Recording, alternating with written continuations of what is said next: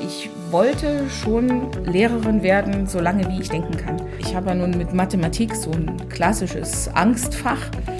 Äh, und bei mir sagt nach einem Jahr nicht ein einziges Kind bisher noch, dass es Angst vor Mathe hat. Man geht heute davon aus, dass äh, da gibt es Studien zwischen einem und zwei Drittel äh, der Schüler der heutigen Fünftklässler später in Berufen arbeiten werden, die wir heute noch gar nicht kennen und von denen wir auch heute noch nicht wissen, dass es sie geben wird. Digital das Klassenzimmer, also nicht zum Selbstzweck, sondern immer dann, wenn es wirklich hilft. Es ist tatsächlich so, dass die Dokumentenkamera äh, im Gegensatz zum Smartboard wirklich eine Sensation war. Was ich jetzt ganz viel benutze, ist halt, äh, dass ich mit einem Tablet und dem Apple TV äh, arbeite. Wir müssen einfach mal lernen, dass Bildung Geld kostet und auch Geld kosten darf. Herzlich willkommen zu Weißkopf trifft, eine neue Folge mit Antje Schmidt-Hanusch. Ich bin hier in Weng, einem Ortsteil von Fahnenshausen und heute geht es um die digitale Schule oder die Zukunft der Schule. Grüß dich. Hallo. Warum habe ich dich denn ausgewählt als Thema äh, digitale Schule? Warum bist du denn dafür der perfekte Gast? Äh, weiß ich nicht, warum du mich ausgewählt hast. Ähm, vielleicht, weil wir uns schon länger kennen. Äh, weil ich dich selber mal. Nein, dich selber habe ich nie unterrichtet. Wir waren nur zusammen an derselben Schule. Genau, wir haben zusammen äh, gekämpft und gelitten an derselben Schule. das auch. Ge gelitten manchmal ganz schön, ja. Äh, inzwischen geht es mir aber wirklich gut. Ähm, du bist also Lehrerin äh, an ja. einem Gymnasium. Für welche Fächer? Mathe, Chemie und Informatik, also die Gruselfächer. Also auch Zukunftsfächer, sage ich mal, so MINT-Bereich. Und du bist inzwischen, also früher warst du am Hofmüller-Gymnasium in Freising und bist jetzt in Neufahren am OMG. Ja. Genau.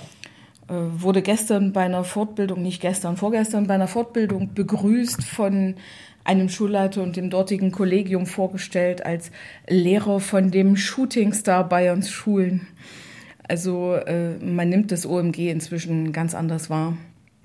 Dort wird halt sehr, sehr viel digital gearbeitet. Ich denke, da sind wir zumindest mitführend in Bayern. Das ist schon mal. Ich erinnere mich, ich war ja auch eine Zeit lang Regionalschülersprecher für den Landkreis und da haben wir uns auch mal andere Schulen angeguckt und da war ich als Hofmüller-Schüler dann einmal am äh, OMG in Neufern und ähm, ja, aus meinen Klassenzimmern kannte ich halt Overhead-Projektoren und dann bin ich ins OMG gekommen und da hing dann schon der Apple, das Apple TV im Klassenzimmer und der Lehrer lief dann mit dem Tablet darum. Also da war ich ziemlich begeistert, das ist schon ein paar Jahre her, aber ich glaube, da hat sich auch noch mal einiges getan, was ihr da einfach macht, um Schule auch zukunftsfit zu machen, oder? Na, zumindest geben wir uns Mühe. Die Schulleitung in den letzten Jahren hat da sehr, sehr viel getan. Auch die neue Schulleitung ist wieder äh, dabei. Den Apple TV gibt es immer noch in jedem Klassenzimmer und ich brauche den auch. Ich kann mir Unterrichten so ganz analog schon nicht mehr vorstellen. Mhm. Äh, obwohl ich das ja viele Jahre auch gemacht habe und es geht auch. Äh, das muss auch nicht unbedingt schlechter Unterricht heißen.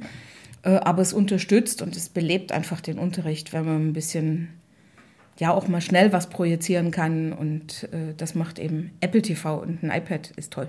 Ja, ich mag trotzdem mit dir chronologisch vorgehen. Und zwar hast du hier einen Beruf ergriffen, der sehr wichtig ist. Aber ich will wissen, warum bist du eigentlich Lehrerin geworden? Das weiß ich nicht. Ähm, vielleicht ist das der Teil, den man Berufung nennt. Ich wollte schon Lehrerin werden, solange wie ich denken kann. Ich habe als Kind schon meine Puppen unterrichtet. Ich habe jeden Hund, den ich gesehen mhm. habe, unterrichtet. Ich habe also immer erklären wollen. Das ist auch die Fähigkeit, die ich habe. Ich kann eben wirklich, denke ich, ganz gut erklären. Und möglicherweise hat sich das da schon abgebildet. Mhm. Und dann ist es eben auch der Lehrerberuf geworden. Ja. Wenn du so selber an deine Schulzeit zurückdenkst, äh, welche Eigenschaften machen für dich einen guten Lehrer aus? Also ich finde es erstmal wichtig, dass der Lehrer die Kinder liebt. Wenn Lehrern egal ist, was aus dem Menschen, der vor ihm mhm. sitzt, wird, dann kann da nichts Vernünftiges bei rauskommen. Äh, das ist, denke ich, die Grundlage. Und ich glaube, ähm, um gut erklären und unterrichten zu können, muss man höheres Wissen klein runterbrechen, braucht also äh, hohe analytische Fähigkeiten. Das halte ich für sehr, sehr wichtig, dass Fachwissen, das hohe Fachwissen ist für den Lehrer eigentlich zweitrangig. Äh, wichtiger ist es, das runterzubrechen und in kleine Stücke zu zerteilen, also Analytik. Mhm. Jetzt hast du einige Eigenschaften genannt. Erfüllst du die auch alle oder hast du auch einen Punkt, wo du sagst, daran müsste ich ein bisschen arbeiten? Was ist da wichtig? Wo kann man noch ausbauen? Ja, es sind natürlich die Eigenschaften, die ich für wichtig finde und die ich bei mir auch wiedergefunden habe, die ich jetzt genannt habe. Insofern ist es schwer jetzt zu sagen, äh, das kann ich gerade nicht. Das ist gerade das, was ich glaube zumindest gut zu können. Äh, wissen tue ich das nicht. Ähm, aber es ist tatsächlich so, dass mein Fachwissen nicht so hoch ist, wie das vielleicht von manchem Kollegen ist. Mhm. Ähm, aber es hat mich nie gestört. Ich bin auch nicht ein Lehrer, der ein Problem damit hat zu sagen, weiß ich gerade nicht, muss ich nachschauen. Äh, ich habe auch, ich mache auch Fehler wie jeder andere in jedem Beruf und ich habe nie ein Problem damit gehabt, das zuzugeben und habe auch festgestellt, dass Schüler damit auch kein Problem haben, wenn ein Lehrer sagt, ja, gut, war falsch, machen wir neu. Ja, ja ich glaube, das ist ganz wichtig, dass man da auch die, die Transparenz den Schülern gegenüber äh, gibt.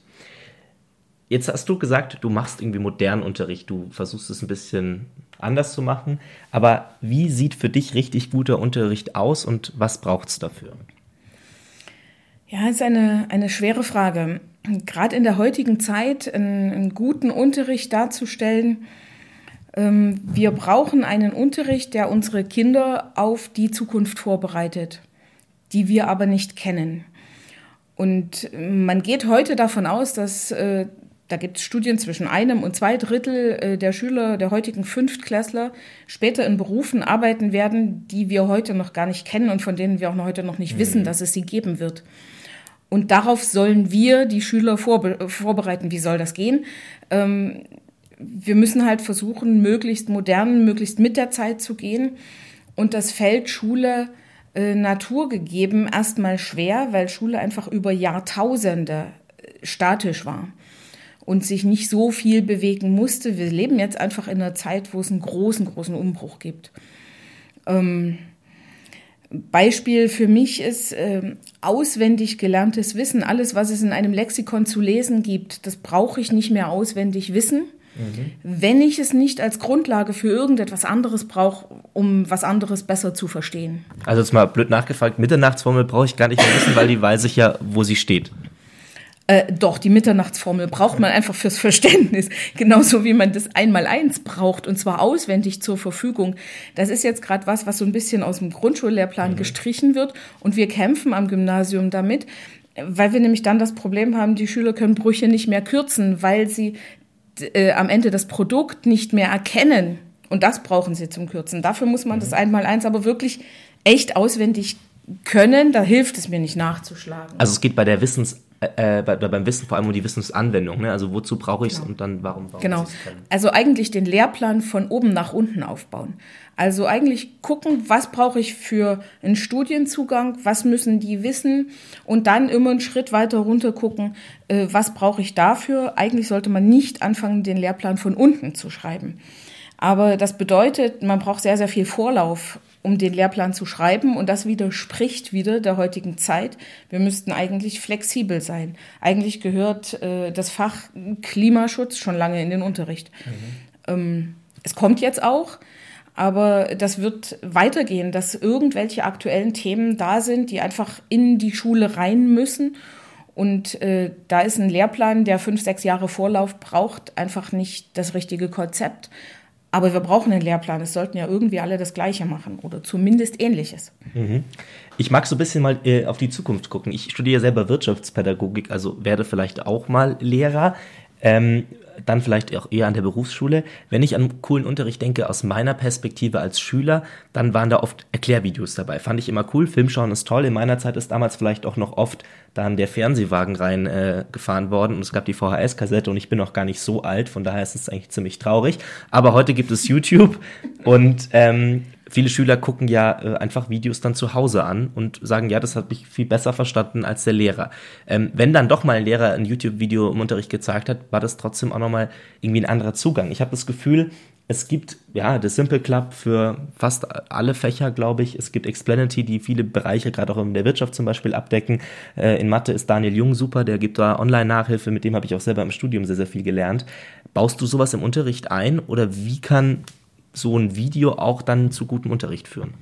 Ja, Treffer. Ich unterrichte Flipped Classroom. Das was heißt, heißt das? Ich unterrichte genau diese Methode. Die Kinder schauen sich das, was ich an Wissen rein präsentieren würde, was sie sich also nicht selber erarbeiten, sondern wo ich als Lehrer vorn stehe und einen Monolog halte, äh, da baue ich den Kindern inzwischen ein Erklärvideo und schicke ihnen das nach Hause. Das können sie nämlich ohne Hilfe angucken. Ähm, bei mir entsteht dann immer ein Tafelbild, das sie auch abschreiben müssen, weil ich nach wie vor der Meinung bin, und das belegen auch Studien, dass das Wissen von der Hand, äh, und zwar von geschriebener Hand, äh, tatsächlich besser in den Kopf geht. Mhm. Äh, abtippen oder Screenshot machen hilft da nicht. Ähm, und die Videos ist natürlich eine Frage der Zeit. Also wenn wir uns überlegen, das ist eine Generationenfrage, ich vergleiche das immer ganz gern mit äh, meinem Vater, wenn der einen Kuchen backen will, dann schlägt er das Backbuch zu Hause auf und backt einen Kuchen. Wenn ich einen Kuchen backen will, dann gehe ich ins Internet, suche mir das Rezept und backe den Kuchen. Wenn meine Tochter einen Kuchen backen will, dann geht die auf YouTube und guckt sich das Video an. Die liest keine Rezepte mehr. Ja. Und genauso ist es, aber das ist der Erlebensbereich unserer Kinder und das ist das, wo sie ihr Wissen rausziehen und was sie gut können. Und warum sollen wir das an der Schule nicht nutzen? Ähm, man muss es natürlich ein bisschen relativieren. Das macht nur dann Sinn, wenn das Wissen wirklich dargeboten wird oder zur Wiederholung oder zum nochmal nachlernen ja. oder für solche Zwecke. Äh, für die schöneren Varianten, nämlich das Wissen selber entdecken und erfahren, dafür ist das dann ungeeignet, zumindest in dem Moment. Ja. Dann braucht man das Video später. Also es ist quasi so eine Unterstützung. Ich finde es vor allem auch cool, weil ja jeder Schüler eine andere Lernmethode hat. Die einen lernen, wie du gesagt hast, vielleicht dadurch, dass sie was machen, äh, einfach, dass sie Aufgaben rechnen, zum Beispiel in Mathe, die anderen lernen dadurch, dass sie sich Aufgaben angucken, die dann verstehen, andere lernen durchs Abschreiben und andere lernen dann vielleicht besser durch ein Video, weil es da nochmal Schritt für Schritt erklärt wird, andere vielleicht besser, wenn es der Lehrer erklärt. Ähm, und du sagst, du machst jetzt ein Video, wenn es ein Schüler nicht verstanden hat mit dem Video und sagt, er ist jetzt eher der, der, der Typ, dass man es ihm persönlich erklärt, dann kannst du das trotzdem im Unterricht noch einbauen oder wie funktioniert das dann? Ja, das ist ja gerade das Schöne an diesem Flipped Classroom Modell. Dadurch, dass ich jetzt diese lange Erarbeitungsphase äh, rauslege und auch den Tafel, das Abschreiben vom Tafelbild ins Heft, das ist alles nach draußen, haben wir im Unterricht Zeit. Und die Zeit wird zum einen für mal wirklich echte differenzierte Arbeit genutzt. Also die Schüler machen bei mir jeder eine andere Aufgabe. Und dafür, dass ich als Lehrer nicht mehr vor der Klasse stehe, das fällt ja weg, äh, sondern rumgehe und wirklich Einzelnen helfe. Kleinen Gruppen oder wirklich einzelnen Schülern helfe. Und das kommt ganz gut an. Also man wird quasi dem individuellen Förderbedarf äh, besser gerecht. Man kann stärkere Schüler mehr fordern und schwächere Schüler besser fördern. Ja, also äh, dieses Modell hilft auf jeden Fall all den Schülern, die lernen wollen und denen es selber sehr wichtig ist, äh, sich Wissen anzueignen. Denen hilft das enorm. Ähm, durchmuggeln kann man sich durch jeden Unterricht, auch durch den. Äh, das ist kein Problem, denke ich. Äh, aber dieses, dieses Einzellernen, das nimmt vor allen Dingen ganz, ganz vielen Kindern die Angst. Ich habe ja nun mit Mathematik so ein klassisches Angstfach. Äh, und bei mir sagt nach einem Jahr nicht ein einziges Kind bisher noch, dass es Angst vor Mathe hat. Und das finde ich, ist mir ein unglaubliches Anliegen. Schule darf keine Angst machen. Da bin ich voll bei dir. Ein sehr schönes Statement. Ähm, du hast gesagt, du arbeitest da natürlich auch viel mit digitalen Methoden. Ähm, ich habe eben erzählt, in meiner Zeit war da tatsächlich noch viel äh, Fernsehwagen, den man reingefahren hat und Overhead-Projektor. Äh, das stimmt nicht ganz. Irgendwann in der Oberstufe, also gegen Ende meiner Schullaufbahn, kamen dann die Dokumentenkameras und die Beamer. Das war für mich auch ein ganz neuer Unterricht möglich. Also als Schüler, ich habe das als massive Verbesserung empfunden. Aber der, der Landkreis ist ja Sachaufwandsträger. Also der ist für die weiterführenden Schulen zuständig, der ist für die Ausstattung zuständig. Warum braucht es ein digitales Klassenzimmer? Wie ist da der Stand der Dinge und wo siehst du vielleicht noch Verbesserungsbedarf, dass es weitergeht? Fangen wir vielleicht damit an, warum eigentlich ein digitales Klassenzimmer? Ähm, digital das Klassenzimmer, also nicht zum Selbstzweck, sondern immer dann, wenn es wirklich hilft. Es ist tatsächlich so, dass die Dokumentenkamera äh, im Gegensatz zum Smartboard wirklich eine Sensation war. Aus dem aus dem Tafelbild, das man hinterher abgewischt hat, wurde eine authentische Mitschrift, weil man als Lehrer tatsächlich mit dem Stift schreibt und die Schüler das sehen. Ähm, ganz abgesehen davon, dass ich das Papier hinterher noch habe äh, und auch wieder rausziehen kann. was ich jetzt ganz viel benutze, ist halt, äh, dass ich mit einem Tablet und dem Apple TV äh, arbeite. Die haben im Buch eine Tabelle, wir wollen sie gemeinsam ausfüllen. Ich fotografiere die schnell ab und fülle sie mit dem Stift auf dem Tablet vor den Schülern aus, sodass sie das direkt miterleben. Äh, und wir uns so langwierige Sachen wie Tabelle abzeichnen und so einfach sparen können im Unterricht. Äh, und die Zeit einfach für wirklich Wissenserwerb oder äh, Strategien überlegen oder für solche Sachen zur Verfügung steht. Da macht es wirklich Sinn. Es gibt auch Sachen, digitale Sachen, wo ich sage, naja, ist schön, aber muss jetzt nicht sein. Also in genau, Standard, in Standard-Klassenzimmern. Ich habe jetzt viele Grundschulen gesehen, die auch schon äh, mit so Smartboards arbeiten. Dann sind die Dinger ständig kaputt. Das ist das nächste Problem. Äh, so viel Technik, wie wir jetzt haben, die muss gewartet werden. Ähm, und wenn sie kaputt sind und man sich als Lehrer nicht darauf verlassen kann, dass die Technik funktioniert, dann kann ich meinen Unterricht auch nicht so vorbereiten, dass es wirklich funktioniert. Mhm. Ähm, die Zeit ist halt nicht da, noch einen alternativen analogen Backup-Unterricht dabei zu haben, oder? Naja, meistens hat man das am Anfang jetzt. Mhm. Einfach, weil, weil wir auch wissen, es geht immer mal was nicht. Äh, dann hat man mehrere Möglichkeiten dabei.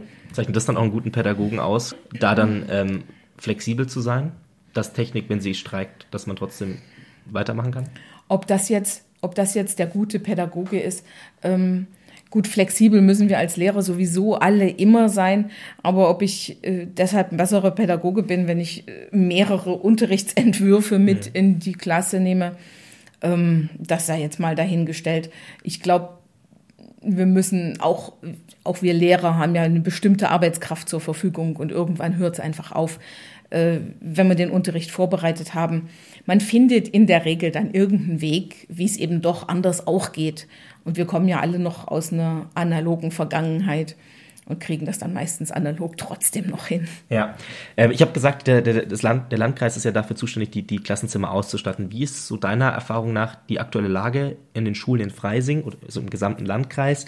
Was können wir noch besser machen? Also ich bin jetzt unterwegs, Landkreis direkt kann ich es nicht sagen, aber ich bin unterwegs ganz viel in äh, Oberbayern Ost. Warum vielleicht ganz kurz für die Erklärung? Äh, für die Erklärung, äh, weil ich äh, zu dem E-Learning-Team äh, für den Bereich Oberbayern Ost gehöre und äh, da jede Woche an einer anderen Schule machen wir einen pädagogischen Nachmittag zum Thema E-Learning, digitale Schule und solchen Dingen. Und dann sehen wir, wie die Schulen ausgestattet ist. Und das ist teilweise gruselig. Mhm. Äh, jetzt komme ich von einer Schule, die natürlich in dem Bereich tatsächlich führend ist. Ähm, aber was ich da sehe, äh, da ist es äh, einfach, die Kollegen zu verstehen, die sich dann sperren, weil sie sagen, es geht ja nicht.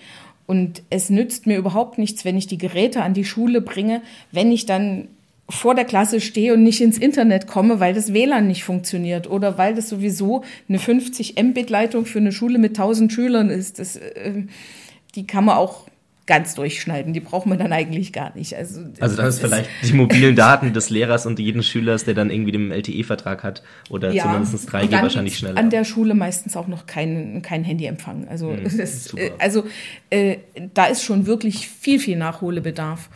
Und da müssen wir auch, also die äh, digitale Ausrichtung insgesamt von Deutschland ist, ich meine, ich hätte jetzt gehört in einem Vortrag, wir liegen weltweit auf Platz 124 nach Uganda oder so ähnlich. Mhm, kann ich mir gut vorstellen. Also, ich war äh, in Namibia und in Jordanien unterwegs, beides mal in der Wüste und hatte besseres Netz als in vielen Teilen in Deutschland. Mhm. Ähm, das muss sich einfach ändern. Ich vermute dahinter ein, ein politisches Problem wenn man die Lizenzen für teures Geld verkauft, äh, für sehr teures Geld verkauft und äh, keine Bedingungen daran knüpft, dass 100% Abdeckung erfolgen muss, dann passiert genau das. Die, die, du sprichst jetzt die Frequenzversteigerung. Ja, klar, die, die, Telekommunikationsunternehmen, die zahlen ihr Geld für die Frequenzen und müssen es dann irgendwie wieder reinholen und haben einfach die Kohle nicht mehr, um dann auch das Netz gescheit auszubauen. Und da ist es vielleicht wichtiger, dass das Netz wirklich ausgebaut wird. Bin ich voll bei dir. Also ich glaube, dass man das hätte anders lösen müssen. Das war einfach ein großer Fehler der Bundesnetzagentur, wie man da die Auktion gestaltet hat. Äh, du hast WLAN eben angesprochen. Ich habe mal nachgeschaut. In Dänemark haben 100 Prozent der Schulen WLAN. Jo. In Deutschland sind es gerade mal 26 Prozent. Wie ist da deine Erfahrung? Du hast es eben schon mal ein bisschen angeschnitten, aber. Also meine Schule ist jetzt wirklich gut ausgestattet. Ähm, aber was ich so sehe, sind die Schulen ähm, wenig bis völlig unzureichend ausgestattet. Das ist aber in ganz Deutschland der Fall. Äh, aber es muss unbedingt, an der Stelle muss unbedingt was passieren. Mir nützt die ganze digitale Technik in der Schule nicht, wenn ich den Datenverkehr nicht wegbringe. Das, und es muss gemacht werden. Äh, und wahrscheinlich muss es tatsächlich politisch gelöst werden. Absolut bin ich bei dir. Gleich die nächste Sache, wenn wir mal nochmal ins Ausland gucken. Wenn ich nach Estland schaue, dort gibt es digitale Hausmeister, also spezielle Kräfte, die da sich darum kümmern, dass die Technik eben läuft. Äh, wenn ich an meine Schulzeit zurückdenke, war es oft für die Lehrkraft peinlich, die dann an dem Videorekorder rumgetüftelt hat, dann gab es Beamer, dann haben die nicht funktioniert, haben die gestreikt. Äh, an der Uni haben wir so digitale Hausmeister, die dann eben kommen. Wäre das nicht auch was, was wir in den Schulen einführen können? Wir brauchen das unbedingt. Zurzeit ist es so, dass Lehrer einfach ein paar Unterrichtsstunden weniger unterrichten müssen und dafür die Systembetreuung übernehmen. Das ist aber was, wofür Lehrer A nicht ausgebildet sind und was sie so auch nicht machen können. Aber es muss da eine neue, ist zum Beispiel ein neuer Beruf, der geschaffen werden muss, weil der Systemtechniker, der von außen nur die Technik beherrscht, der ist auch nicht der Richtige dafür. Der muss verstehen, was Lehrer brauchen, was Lehrer im Unterricht für Bedürfnisse haben. Und das muss umgesetzt werden. Und dafür brauchen wir Fachleute, die wirklich Schulen kennen und Systeme kennen. Äh, und die sind nicht billig. Das heißt, das ist auch wieder eine Frage der finanziellen Belastung, die dann kommt. Aber wir müssen einfach mal lernen, dass Bildung Geld kostet und auch Geld kosten darf. Wir vergessen in Deutschland aus irgendeinem Grund immer, dass wir keine Bodenschätze und nichts haben, dass wir von Bildung leben. Das Wertvollste, was wir unseren Kindern mitgeben können, ist Bildung. Äh, wenn wir das nicht machen, wo soll Deutschland dann in 10, 15, 20 Jahren stehen? Da bin ich absolut bei dir. Also ich finde das eine ganz klare Sache und das ist ja auch was, wo der Landkreis selber aktiv werden kann. Äh, Hausmeister sind ja in dem Fall dann auch beim Landkreis angestellt und könnten ja tatsächlich auch dann auch eingestellt werden, dass man solche Stellen schafft. Ja, das wäre doch mal eine Option. Also wir nehmen jeden mit Kusshand. Allerdings ist es wirklich wichtig, das müssen hoch ausgebildete Leute sein, die beide Seiten verstehen. Mhm. Und das ist, glaube ich, nicht einfach. Ja. Also der Hausmeister, so wie wir ihn kennen, ist es nicht. Das sind, äh, das sollten Systembetreuer sein, die wirklich in der Lage sind, auch die Technik zu verstehen und auch die Architektur zu verstehen, die also wissen, wo die Kabel langlaufen, was sie brauchen. Ähm, und dann ist es tatsächlich so, dass die Lehrer sich mit der Technik nicht auch noch befassen können. Also ich kann nicht im Unterricht, da muss ich die Technik nutzen und sie muss funktionieren. Wenn ich vor einer Klasse von 30 Schülern stehe, dann möchte ich nicht ständig noch gucken, warum geht das jetzt wieder nicht, warum geht der Beamer nicht an oder wie auch immer. Das, es muss einfach funktionieren, sonst läuft der Unterricht nicht gut. Absolut bei dir. Du hast eben gesagt, Bildung ist das Wichtigste, was wir unseren Kindern mitgeben können. Ich sehe das genauso. Äh, ich habe zurzeit ein bisschen das Gefühl, wir ruhen uns auf alten Erfolgen aus in Deutschland, dass wir da wieder ein bisschen Gas geben können. Auch, dass wir wieder in der Bildung nach vorne kommen. Wir sind in PISA-Studien auch nur Mittelmaß. Kann man von PISA-Studien halten, was man will, aber ich denke, wir können trotzdem wieder Vollgas geben da. Äh, du hast jetzt gesagt, dass vieles schon an deiner Schule gut läuft. Ähm, Gibt es trotzdem was, wo du sagst, das könnten wir verbessern?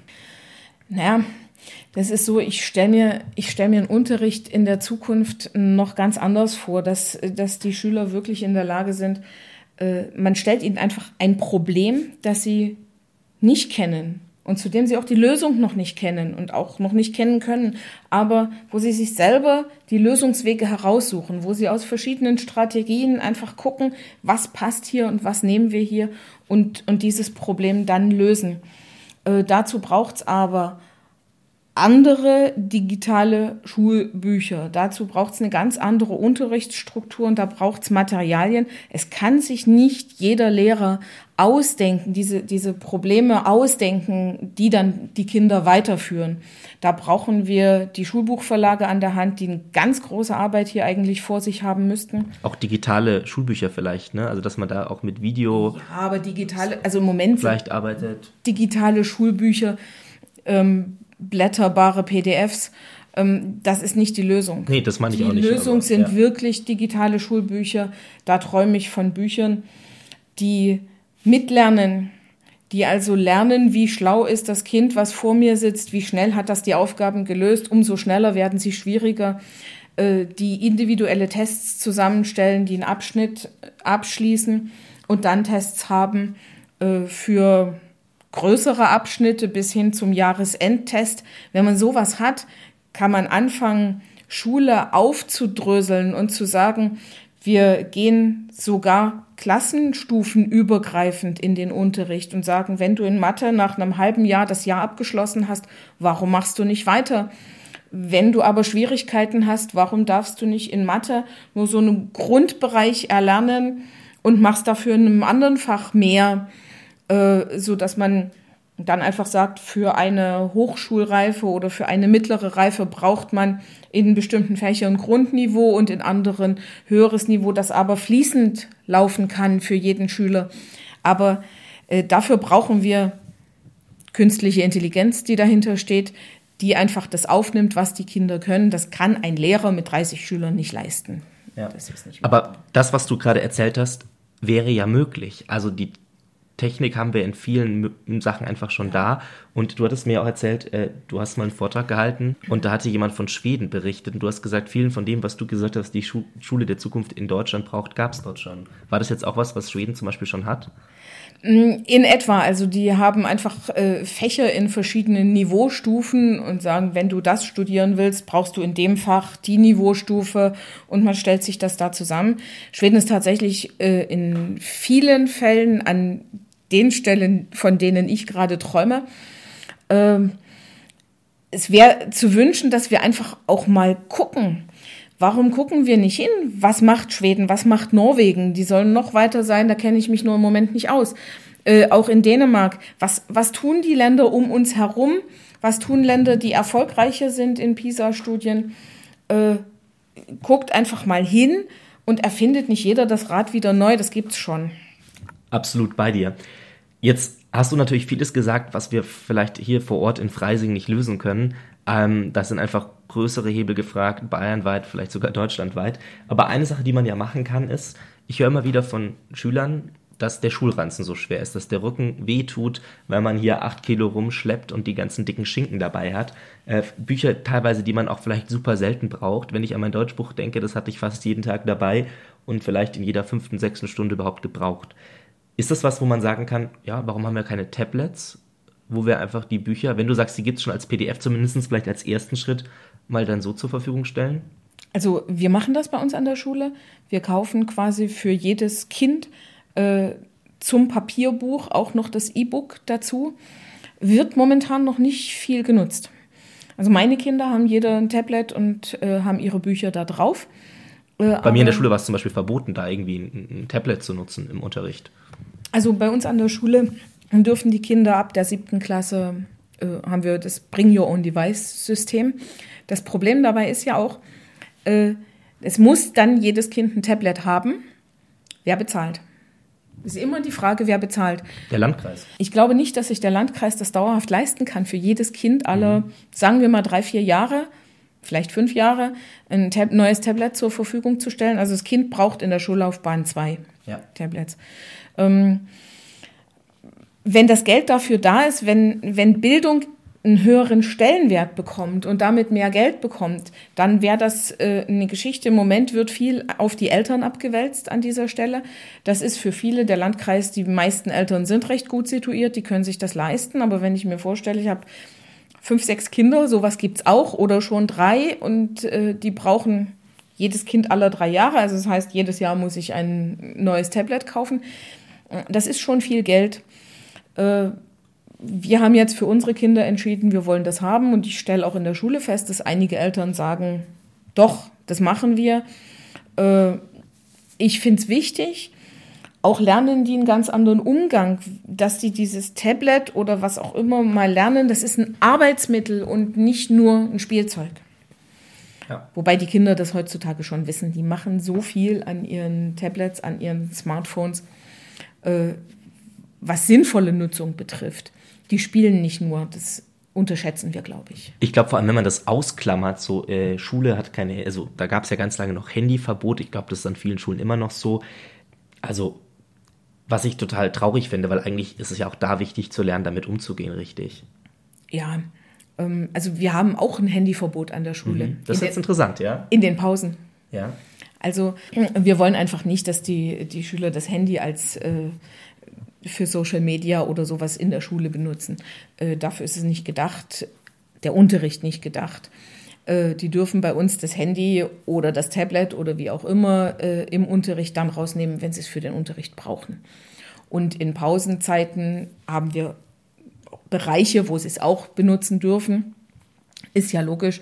Und ansonsten wächst man an solchen Sachen. Da kommen dann Probleme auf. Das heißt halt, in der Aula darf kein Handy und kein Tablet benutzt werden. Äh, das ist aber der Bereich, wo die Schüler in der Mittagspause sitzen und vielleicht Hausaufgaben machen. Und wenn die dann die E-Books da brauchen, dann wird kein Lehrer sagen, du musst das jetzt wegräumen, du darfst deine Hausaufgaben hier nicht machen. Und äh, so muss man auch die Regeln immer wieder anpassen. Da werden wir nicht drum rumkommen. Wir werden keine Regeln mehr aufstellen, die dann 25 Jahre gelten. Absolut. Ich glaube, vieles kommt aber tatsächlich einfach aus bayerischen Gesetz. Also ich meine, dieses Handyverbot steht sogar äh, im bayerischen Erziehungs- und Unterrichtsgesetz. Äh, also ja. da könnte man vielleicht auch lockern. Äh, aber ihr, also ihr schaut quasi, ich habe das auch mal so aufgeschrieben, Kritiker sagen immer hier bloß nicht zu viel Bildschirme, die Kids haben eh schon viereckige Augen. Also ihr guckt schon dafür, sorgt dafür, dass die Kids in der Pause auch mal draußen rumtoben, äh, dass man sich auch mal mit Freunden unterhält, dass auch quasi andere Dinge da im Vordergrund stehen. Ja, natürlich, in der Pause sollen die das auch machen. Ähm, und das machen die von ganz alleine, da braucht man sich gar nicht drum kümmern. Das, die Kinder sind gar nicht so handysüchtig, wie wir das immer meinen. Ähm, die benutzen ihr Handy. Wir müssen nur, wenn wir sagen, die sind zu viel Zeit am Handy und äh, nehmen das zu viel, dann muss man mal gucken, was machen die denn da? Wenn ich überlege, die lesen heute Bücher am Handy, die gucken in Kochbücher, die gucken in Fahrplan, die haben ihre Post heute am Handy. Wir haben früher Briefe geschrieben, ja. Heute schreiben die halt WhatsApp. Ja, dann tun sie das. Ähm, die holen sich Informationen aber auch ganz viel übers Handy. Die gucken nicht nur Fernsehen, sondern die gucken auch Erklärvideos. Und das machen die auch am Handy. Was ich jetzt nicht so toll finde, das sollen sie wenigstens das Tablet nehmen. Ja. Auf diesem Mini-Bildschirm ist das nicht so toll. Aber die haben ihre, ihre Notizen da drauf. Und wenn wir mal diese Zeit aus unserer analogen Zeit zusammenzählen und dann gucken, wie viel ist da wirklich spielerische Handynutzung dabei. Naja, ähm, wir gucken auch Sportschau und Fernsehen. Ja, hm. absolut bei dir. Du hast das nochmal den Tablets angesprochen, da will ich vielleicht nochmal ein Statement äh, am Ende loswerden. Ich glaube, dass der Landkreis Freising, der ja wirklich Geld hat, das auch in die Bildung investieren sollte und vielleicht darüber nachdenken kann und auch muss, dass man Tablets zur Verfügung stellt. Es muss ja kein iPad für 1000 Euro sein, sondern da gibt es ja auch Einsteigermodelle, die deutlich günstiger sind. Die können vielleicht dann nicht so viel, aber für vieles ist es vielleicht sogar ausreichend. Trotzdem, wir haben schon so viel geplaudert über Inhalte, will ich es jetzt mal ein bisschen lockerer machen und dir so ein bisschen hinter den Zahn fühlen. Äh, ich habe so das Motto Ideen ohne Blabla und deswegen darfst du jetzt mal nur ohne Blabla antworten. Ich habe mir kurze Fragen für dich überlegt und die darfst du nur mit einem einzigen Wort beantworten. Ähm, ich eins finde. Keine Sorge, es, sind, es wird leicht. Äh, wir fangen einfach mal an. Lieblingsfach. Mathe. Was nimmst du mit auf eine einsame Insel? Ein Gegenstand. Meine Katze. Apple oder Android? Apple. Kuli oder Füller? Füller. Also da legt die Lehrerin drauf Wert. Und zum Schluss Buch oder Podcast? E-Book. Alles klar. Ja, hat großen, großen Spaß mit dir gemacht.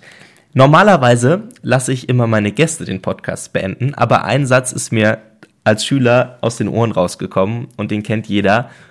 Nicht der Gong beendet die Stunde, sondern der Lehrer. Und heute will ich es einfach mal anders machen und ich den Podcast beenden. Vielen, vielen Dank für den großartigen Einblick. Hat mir tollen Spaß gemacht, dass wir sehen können, was wir aus anderen Ländern lernen können, was wir auch vielleicht im Landkreis Freising machen können, wie gut es an einigen Schulen schon läuft und welches Potenzial wir an anderen noch haben. Danke dir und bis bald.